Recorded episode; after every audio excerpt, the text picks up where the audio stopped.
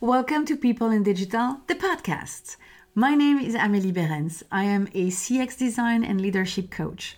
I'm leading the CX revolution towards the human centered design era. No more, no less, my friend. And with me, you're going to take action, build confidence, and deliver in the most radical human way.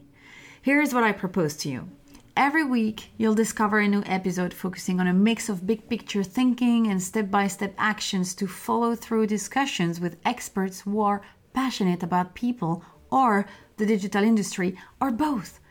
Also, I craft special episodes to develop your mindset and your self awareness because that's where lies your superpower.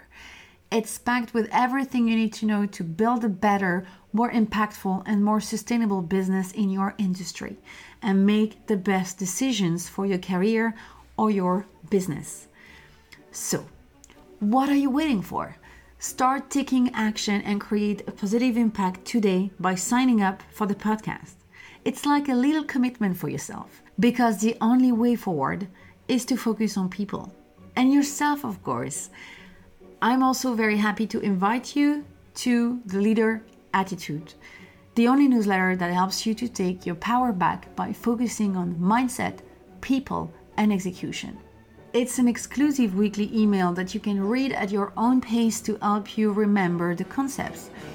I will also notify you when I launch new stuff, products, group coaching, trainings, and other fantastic surprises, of course. Sign up today on amelieberens.com all the links are also in the description. And join a growing community of leaders like you who have decided to take a turn in their career or their business. Oh, and one last thing please remember it's always a good moment to start. On to the podcast now.